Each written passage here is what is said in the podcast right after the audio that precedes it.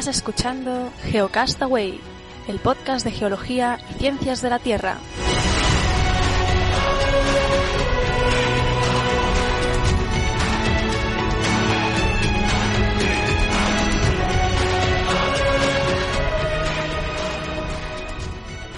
Saludos, bienvenidos geonáufragos del mundo al Geocast semanal. Hoy es 15 eh, de julio de 2015, edición, eh, podríamos decir, veraniega en el hemisferio norte, porque ya sabemos que por el sur está un poco congeladito. Conmigo Vicente, después de un parón de una semana, eh, hacemos esta edición a mediados de julio. ¿Qué tal? Bueno, pues aquí en Sevilla pasando calorcito, ¿eh? bueno, como en gran parte de, España y de Europa, y nada, tenemos un programa también de verano y con muchas cositas y tampoco entrar en, mucho detalle en muchas cosas. Bueno, yo voy a hablar del volcán de Colima y de dos cosas sobre la NASA, la New Horizons, eh, que está ahora, bueno, eh, hablando todo el mundo de, la New Horizons, esta misión que se ha acercado a Plutón, y también otra cosa nueva que han sacado de, de un Google Earth sobre Marte, que quiero, bueno, mostraros un poco cómo está el tema. Y tú también así cosas varias, ¿no? ¿Tenías? Yo, de hecho, tengo tanto un batiburrillo ahora mismo aquí que la verdad es que no sé qué voy a contar y lo que no. ¿Para qué te voy a engañar? Vale. Bueno, eh, vamos entonces con el, con el volcán de Colima. Os voy a dejar compartiendo aquí la, erupción del eh, volcán de Colima. Ah, por cierto, quizá antes voy a mencionaros un poco el contexto geográfico ¿eh? para los que estéis en YouTube y ya en, formato podcast pues también un poco ubicaros. El volcán de Colima está, me confirmas que estamos en Google Earth, eh, Vicente. Eh, está en, en, México, en la costa pacífica. Em, y pues es producto de la subducción, ¿eh? de una zona de, de, subducción que pues crea esta em, cadena volcánica, en este caso el volcán de, de, Colima, que aquí los que estéis en YouTube, aquí, aquí lo tenéis. La situación es que ha entrado en, erupción hace, hace poco, es un volcán que ya había estado, bueno, está, es bastante activo, un estratovolcán entre los estados de Colima y Jalisco. Se le conoce también como volcán de fuego, es muy habitual no renombrar o ponerle este subtítulo a los volcanes en muchos lugares, el volcán de fuego y una altura casi de 4.000 metros sobre, sobre el nivel del mar. La verdad es que hay, eh, hay imágenes bastante eh, impresionantes ¿no? de, de, la erupción que os voy a también intentar compartir para los que eh, estéis en, en YouTube. A ver si puedo compartirlas. Eh, creo que aquí. ¿Me confirmas? Eh, sí, sí, estoy. Sí, está haciendo ahí un, un infinito de un infinito, sí.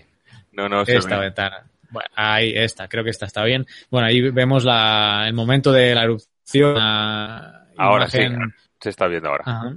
Está en, blanco y negro. Bueno, se ve como la emisión de lava y una columna eh, eruptiva importante que, que, ha generado eh, coladas piroclásticas. ¿eh? Han, la columna se calculó hasta de 4 kilómetros y como digo, desde principios del 2013 viene llevando una actividad bastante creciente. Eh, si bien en 2005 ya, ya hubo otra, otra erupción importante. La, la, la, Protección Civil de, México ha establecido un perímetro de, unos 7 kilómetros uh, de radio alrededor del, volcán y han tenido que evacuar um, personas han, han, sido conservadores ¿no? y, y, han ampliado el radio hasta 12 kilómetros, evacuando a 670 personas uh, de varias uh, comunidades. Mientras, bueno, también aquí estamos uh, viendo algunos vídeos de, de YouTube sobre la, la, la, erupción. La verdad es que la columna eruptiva eh, ha sido bastante importante y si bien las coladas de lava y los flujos de detritos, como decían, no han causado daños personales por, por la evacuación que hubo y por también estar relativamente poco habitada zona. Uh, sin embargo, pues las cenizas sabemos que en función del, del viento pues pueden alcanzar hasta miles de, kilómetros y esa quizás es la posible afectación mayor que, que puede haber. Así que, bueno, eh, la, esta es la situación. La, la, evacuación han sido municipios de Tonila, Zapotitlán, Yerbabuena y eh, Becerrera, que son algunas de las comunidades eh, más cercanas. Entiendo que pues ya la, las eh, autoridades de protección civil pues tienen bien eh, monitoreado este volcán y han podido eh, pues establecer esas evacuaciones pertinentes y a, a, a su tiempo. ¿no? O sea que bueno, nos alegramos por eso y, y seguiremos a ver eh, la evolución de este Colima. No sé si tenías más datos tú por ahí. No. ¿Os no ha llegado Sí, esa información? sí que estuve, sí que lo estuve, lo vi cuando estuve, creo que algunas de las, o sea, algún vídeo sí que, sí que he visto. Pues nada, eso sobre el volcán Colima, una de las actividades eh, geológicas quizá más importante que ha pasado eh, estos días. ¿Tú qué Pues- sigues tú? Voy a seguir yo con esta primera noticia de, de la NASA, del Curiosity en, en, Marte, y es porque han presentado un artículo, lo, pondremos luego en el, en el Delicious, en Nature Geoscience, en el que, bueno, lo que han, han hecho con el Curiosity tiene una, no sé, una, una aplicación, no, pero tiene, tiene, está adaptado para poder, eh, eh, hacer, bueno, pruebas y, y análisis eh, geoquímicos y entonces han analizado 22 especímenes eh, que estaban en, en, el, en el cráter que están, ¿no? En el Co- Cove, ¿cómo se llama? Lo tengo por aquí. Gale, el cráter Gale. Y bueno, que además lo que han hecho ha sido seleccionar unas rocas de tonalidades claras que, con- que contrastan con las rocas eh, más basálticas que son más abundantes o más eh, en, en las regiones de, digamos, más jóvenes, ¿no? Y entonces eso, han hecho el análisis de estas 22 muestras y lo que han encontrado es que son rocas de dos tipos. Eh, eh, unas son, bueno, que son alcalinas con unas composiciones entre el 60, con, como superiores al 67% en peso de, de sílice, de CO2, y un 14% de álcalis, y que tienen desde grano fino y texturas porfídicas en, por un lado hasta otras que se parecen más a cuarciodoritas y granodioritas. Entonces, bueno, con, con otra información y con más cosas, eh, lo que ellos han determinado, digamos, que esto sería, serían, eh, estas rocas ricas en sílice magmáticas podrían significar parte, parte, que además por eso se, se encuentran en un cráter, por eso lo están investigando allí, que, que, que bastante profundo, eh, parte una fracción de la corteza primogénita o, o- o más antigua de Marte y que sería o que se podría considerar análoga a la, a la primera o las primeras cortezas continentales que se desarrollaron en la Tierra cuando durante su formación. Así que nada, eh, mm, esta sería la, primera noticia. Muy bien. Pues mira, enlazando con eh, Marte, y va a ser estupendo esto porque eh, la, la NASA también, hoy va a ser un programa eh, casi exclusivamente sobre, sobre la NASA, ¿eh? Am, Bueno, Ah. yo, yo ya no tengo nada más de la NASA, pero bueno, las dos que me quedan a mí sí, ¿eh? Y ya, y ya te digo que la New, y también por la importancia de la New Horizons. Eh, pues mira, ha sacado esto que te comento. Am, ha sacado como un Google Earth, pero sobre Marte, con toda la información, todas las imágenes eh, de las, eh, de las naves orbitales que tienen cámaras de alta resolución, han montado una, ah, un Google Earth, por, por simplificar, pero que se llama Mars Trek. Mars Trek ¿eh? de la NASA, que ya lo estoy compartiendo para los que estéis en YouTube. Y eh, me he ido precisamente a lo que acabas de comentar, donde está la Curiosity y eh, que es el, el Gale o el Aolis Mons. Aquí veis cómo, eh, bueno, funcionamiento es que me puedo hacer, acercar o alejar. Aparecen todos los eh, nombres de las estructuras de, de Marte. Clicando sobre ellos me da eh, diferente tipo de información. Las imágenes en función del zoom cambian, ¿no? Para tener una mejor resolución. Aquí tengo cargada la, la ruta del Curiosity. Eh, ahora se está cargando. Y la cuestión es que, eh, bueno, sobre los puntos donde se han tomado muestras, eh, al clicar, pues aquí podemos ver la, la zona de Kimberley, aquí os traes el Parum Hills, bueno, etcétera. Y eh, también funciona con capas. Yo puedo estar agregando diferentes tipos de capas o de información y de todas las ondas que, que hay en Marte, que tenemos la Spirit, la Opportunity, la Curiosity, la Phoenix, eh, etcétera, puedo yo ir y ver información de estas zonas específicamente, aparte de recorrer, por supuesto, el, eh, el planeta. Eh, algo interesante que puedo hacer es eh, usar herramientas como, como esta, una línea, que ahora voy a, voy a dibujar una línea que atraviese en la, Olis, en la Ellis Mons, a ver si me, si puedo, y voy a intentar ver la topografía. Aquí está. Atravieso la Ellis Mons y veis que puedo calcular elevación. Y mirad aquí, pues me da la topografía. Eh, vemos um, cómo de, en medio del, del, cráter, o sea, en medio de, sí, de esta zona tenemos el, el Monte Gale, eh, en medio de toda la, zona de la Elis, a, a, perdón. Eh, en fin, eh, hay muchas cosas aquí para jugar, cargar un montón de información y os animo a que entréis. Es web, no hay que descargar nada. ¿eh? Mars Trek, así como suena. Y he leído por ahí que hay una versión 3D, o sea, mm, bueno, la voy a intentar activar por temas de conexión, no sé cómo va a ir esto. Hay la visión en 3D que he leído ahí que hasta te puedes descargar los archivos uh, para imprimirlo en tu impresora 3D. O sea que esto puede ser la bomba. Descargarte estructuras de Marte en 3D, en archivo 3D. No, sé cómo funciona bien esto de las eh, impresoras 3D, pero podrías eh, descargar el archivo e imprimirlo. He activado la, la visión 3D y bueno, se ve en relieve, ¿no? Pero lo del archivo realmente no sé dónde hay que buscarlo. Acabo de entrar, pero solo pues para que veáis eh, que toda la información de Marte que ha ido recopilando la NASA eh, está aquí disponible. Incluso uno puede cargar eh, capas eh, predeterminadas. ¿eh? Así que os animo a que entréis por aquí y, y nada, y juguéis un poco con, con este navegador de, de Marte.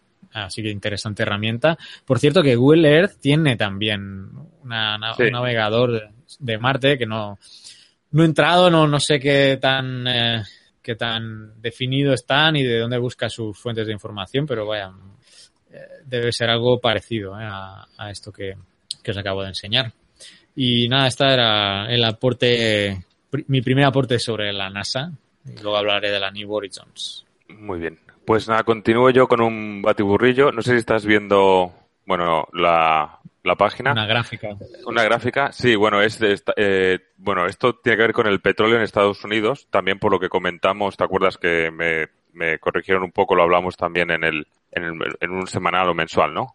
Bueno, lo que, el fracking. Lo, bueno, el fracking no, pero vamos, que la producción, como ha ido variando, eh, la importación-exportación eh, de Estados Unidos en los últimos 10 años, ¿no? Entonces vemos que en, en, en el 2006 eh, su resultado neto era de importar y que ahora en el 2015, bueno, pues está, eh, eh, el resultado neto es, eh, es, exportar, ¿no? Está consiguiendo un pico de producción y por eso está exportando. Entonces, lo que es curioso que lo hacen el, el, análisis es que lo dividen, como vemos en el, para los que estáis viendo, es un mapa de Estados Unidos y está dividido en cinco zonas. La zona este, la zona medio oeste, las Rocky Mountains, que es la zona 4, la zona oeste y la parte del, de la costa del, del Golfo, ¿no? Entonces es muy curioso que, por ejemplo, la costa este es un gran importador, o sea, importa eh, mil, esto creo que son barriles, eh, miles de barriles por, por día, ¿no? Entonces son mil, miles de barriles, o sea, un millón de barriles, pero vamos, yo voy a hablar en términos de la gráfica. Mil barriles eh, y exporta 173. El, el medio oeste, 330 exporta y 107 el, las Rocky Mountain prácticamente nada, las, las rocosas nada, 9 exporta 9, importa 15. La, la, la costa oeste sí que exporta 421 y importa 176, pero ¿dónde está el tema? El tema está en el Golfo de México, en toda la zona de Texas, toda esa zona, que exporta 2.900 e importa 584, ¿no? Lo que les da ese beneficio neto, digamos, de un import, importa, eh, al día realmente es 1.884.000 barriles, barriles, pero exporta 3.834.000, ¿no? Esos 2.000 o esos 2 millones de barriles día de, de, de ahí. Que se explica con, obviamente, básicamente, eh, con, con la, la, la, aparición del, o se relaciona también con, con el fracking. Por otro lado, habla, también en Estados Unidos, eh, hablamos hace unas semanas del problema de la sequía en, en California Entonces, pues aquí he encontrado una página que habla de como de nueve hechos a tener en cuenta o a considerar, ¿no? Lo primero es que han, han, han drenado, han sacado, han, han, han extraído de los pozos el equivalente a unos 41 trillones de galones, que un galón es tres litros y medio, Carles, más o menos. Sí, sí, tres, sí, tres y pico. Tres y pico, 41 trillones de galones entre 1920 y 2013. Eh, están los está subsidiendo a una velocidad de récord según según también el USGS hay un por ejemplo sale el detalle de que de que un, un granjero ha, demostrado que se en un en un año se le ha la subsidencia de 18 eh, pulgadas que son 2,5 centímetros. Estamos hablando 20 unos no, 50 centímetros no si no me equivoco. Una cosa así. Eh, que le costaría a los, a, a los acuíferos para rellenarse de forma natural 50 años si se parase de, de extraer el agua totalmente. Eh, aparte de lo que se ha sacado, los acuíferos se han ido cerrando y se ha perdido 6, millones, 6 trillones de galones, o sea que hay que multiplicar por 4, recordemos, para litros. Eh, de 3.7. Sí, pues, uh, pues, pero como son, como son americanos, están en galones, 6 trillones de galones que se han perdido de capacidad de almacenaje, ¿no? Porque al, al, al secar determinados pozos, eh, ya no, no ha, ha, han perdido esa capacidad que tenía. Están bombeando agua que tiene 20.000 años de antigüedad. Y bueno, que, bueno, sí, y no, todavía no, no tienen una estimación fiable de cuánta agua subterránea les queda y que cada vez que eh, California saca, seca un, un, acuífero o tal, la sequía que viene después es, suele ser peor, ¿no? Viene también aquí un mapita para los que estáis viendo. Los puntos rojos, ¿vale? Son zonas de subsidencia, ¿de acuerdo? Los puntos grises, grises de que no está subsidiendo y los otros son falta de información, ¿no? Para lo, para lo que estáis viendo. Estáis viendo cómo toda la, toda la franja toda la franja eh, cercana a la costa, pero estamos hablando de la mitad de California, no sé la escala. Aquí está hablando, es en millas, pero puede ser perfectamente entre 100 y 120 millas desde la costa a una franja. Toda esa zona está subsidiendo, ¿no? Por culpa de, de la extracción masiva de agua. Y que la electricidad que se necesitaría para bombear el agua es, es el 5% de la, de la energía que se usa en todo el, en todo el estado. Así que nada, y otro, para terminar rapidito, quería enseñaros eh, este avión que es el Solar Impulse 2. Sí, que habíamos que hablado de también. Ha batido el récord porque ha ido de Japón a Hawái. Eh, si no me equivoco, lo he leído antes. Creo que ha tardado cinco días. Cinco días. Y tengo los datos de, bueno, creo que ya lo hemos hablado alguna vez, ¿no? De las características y las, ¿no? Tiene, vuela de día, vuela a unos 28.000 pies y de noche a unos 5.000. Es de fibra de carbono y es 10 veces más, más ligero que, que el mejor ultraligero, si no me equivoco, y pesa lo mismo que una camioneta pequeña. Las, las, el ancho de las alas es el equivalente a un 747 y tiene un motor de unos 70 caballos. Eh, curioso que como, claro, el piloto que sale por aquí eh, tenía que hacer siestas de 20 minutos cada 6-7 horas eh, para poder poder descansar, porque como decía, solamente es un habitáculo de cuatro metros eh, cúbicos, si no me equivoco, eh, porque para que sea lo más eficiente posible. Y con esto termino yo mi segundo bloque. Ok. Por cierto, que ahora que estabas hablando de la sequía, mm, eh, desgraciadamente, si te acuerdas hace sí, sí, lo, lo... meses, lo anticipé y, y eh, desgraciadamente he tenido razón, porque las consecuencias del niño de este año que están uh, ya lo están catalogando de moderado hasta severo un poco ya, uh, están afectando en El Salvador y bueno, la región centroamericana con ya llevamos más de 20 días sin llover y ya está produciendo pues daños en, en las cosechas. Recordemos que aquí empieza la temporada de lluvias a, en finales de mayo, junio, y ya empiezan a cosechar. Ya, pero debido a este fenómeno que, pues que ya llevamos más de 20 días eh, sin llover, se han secado. El problema también va a ser que ahora y esto es anualmente, siempre a finales de julio y a principios de agosto hay una canícula ya eh, establecida, o sea, eh, siempre pasa, pero esa canícula que es ya es habitual se va a juntar con la con este periodo seco y todavía va a ser peor el drama, o sea que bueno, estaba esperando tener datos y quizá en el mensual pues voy a aportar más, algunos datos de, de ya de, del, de los datos de lluvia, de cada cuánto se considera que hay sequía extrema, etcétera. Uh, pero bueno, desgraciadamente, como digo, pues eh, sí está afectando a, sobre todo a las pequeñas familias que subsisten de lo que cultivan. En fin, vamos a, New Horizons. Eh, la New Horizons es eh, una nave de la NASA que os voy a compartir ahora y que desde el 2009 eh, desde el 2009 que se lanzó, no, perdón, se lanzó el 2006. El 19 de enero del 2006 se lanzó con la misión de pues, explorar los límites del sistema solar. Eh, pesa 400 kilogramos, aquí, la, aquí la tenéis en, en la imagen, los que estéis en YouTube, con antes de despegar están haciendo hay algunos retoques, así que podéis ver la, la escala ¿no? Eh, comparada con, con, una persona, tampoco pues no, es muy, no es muy grande, como digo, pesa 400 kilos y sobre todo el sistema de impulsión es basándose en, el, en asistencias gravitatorias de, los planetas. Eh, consta de siete instrumentos. Eh, ahora que ya os la he compartido, voy a poneros ya algún vídeo, que por cierto, la NASA tiene aquí un vídeo de 11 horas que, que bueno, yo no sé quién se va a tragar eso, pero bueno. Eh, pues tú. No, no, no. Bueno, eh, 11 horas. Eh, aquí está presentando ya la misión, pero prefiero poner otro que se vea que se vea mejor la, la sonda recorriendo el universo. No sé si lo veis ahora, este otro. Sí. Vale, sí. este es de un documental, este mejor, no lo he visto todavía, ¿eh? pero ya lo tengo marcado. Eh, es un documental que, que, lo ha subido a YouTube la propia NASA, así que, eh, bueno, dura como una hora y se titula El año de Plutón, The Year of Pluto, New Horizons Documentary.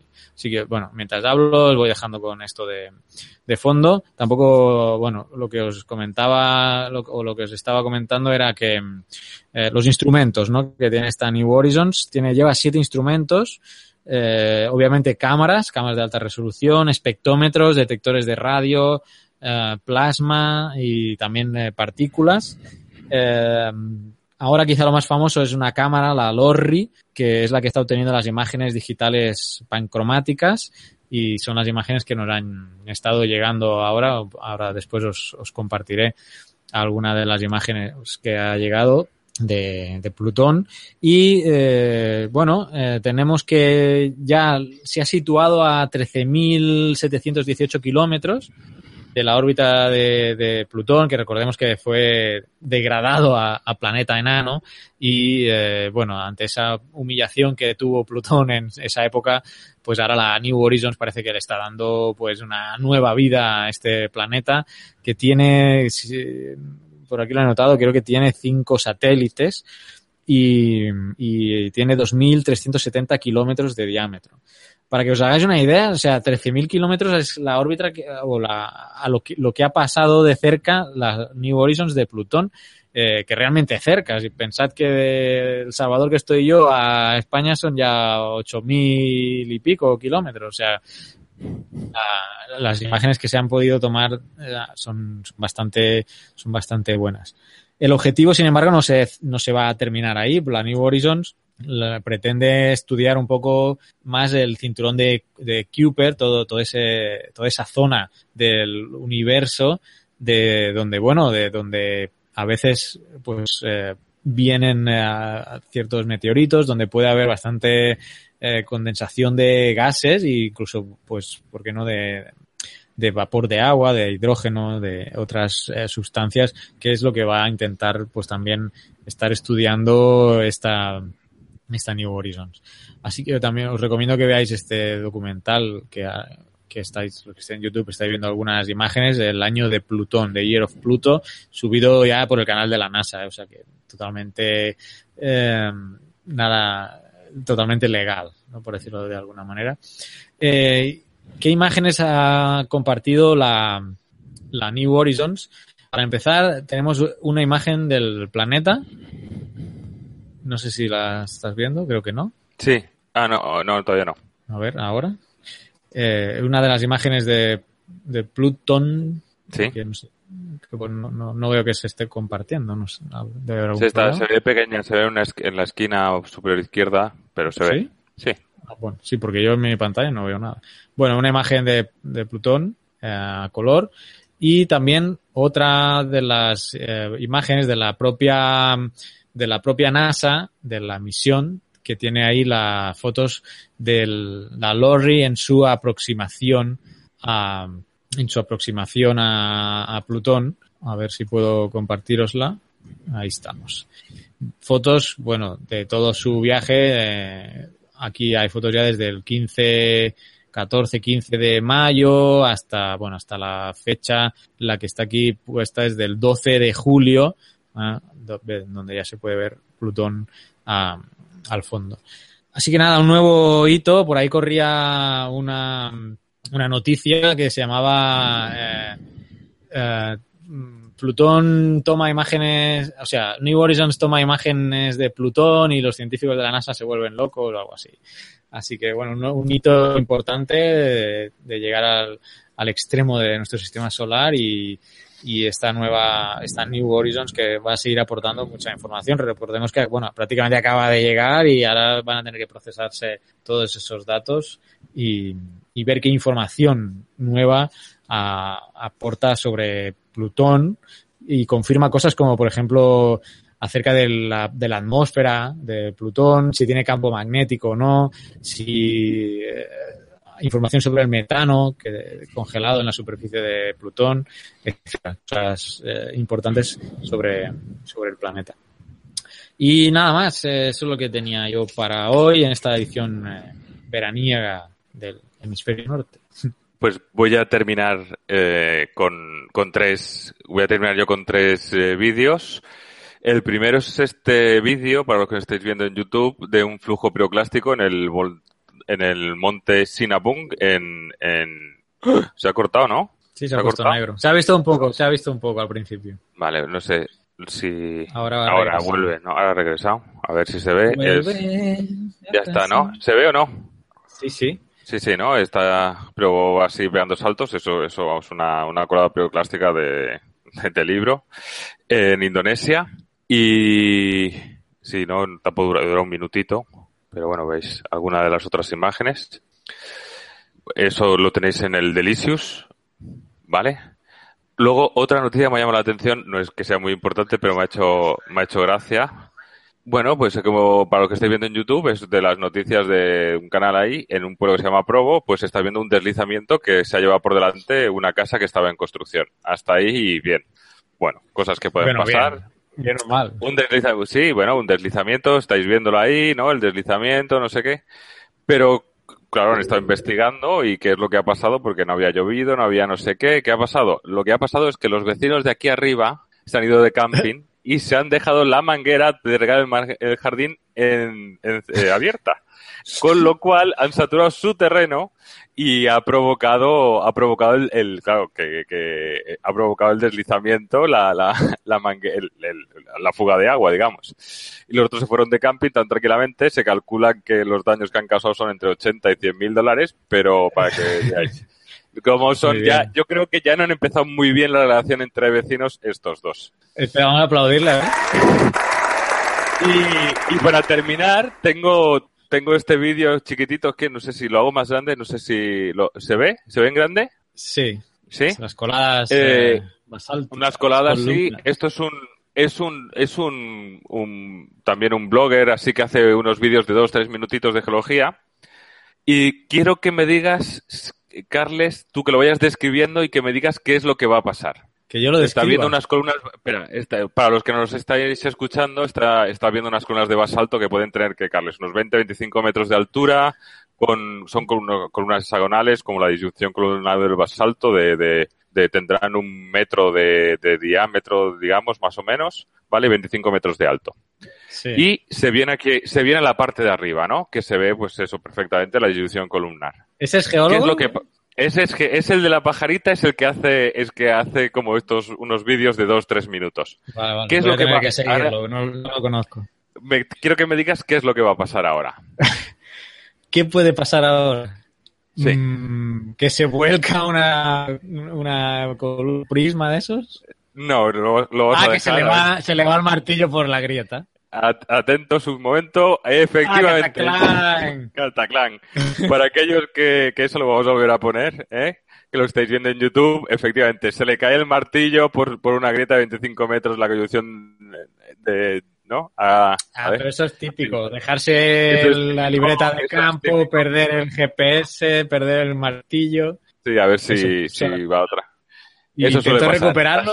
¿Cómo termino el vídeo? No, no, no lo intenta recuperar. Y de hecho, el, el, el siguiente vídeo que, que publicó no era de aquí y luego ha publicado el de, el de estas columnas de, de basalto, pero no sale ninguna toma de estas cenitales. Muy bien. ¿eh? Lo vemos como... Pero el estereotipo de geólogo, para nada, ¿eh? Camisa azul, Para nada. pajarita y... y Sí, sí, mira cómo Ah, bueno, las botas de campo. Las botas de campo en la mochila y... Sí, sí, eh, aquí a cámara lenta. son- ¿Eh? point- Pe- Perfecto, eh, perfecto. Y nada. Así que con esto, con esto, pues yo creo que pues podemos- estamos sobre el tiempo. Eh, para acabar con humor, eh, ¿quieres que te cuente un chiste sobre el sodio? No Nah. quiero, pero sé que lo vas a hacer, así que hazlo. Ya te lo conté, te dije, nah. Anda ya. Muy bien. Tic tac, tic tac, tic tac. Hasta de aquí dos semanas, ¿eh? Recordemos, el próximo ya será mensual eh, a final de mes. Eh, nah, nah, sodio. Adiós. Adiós.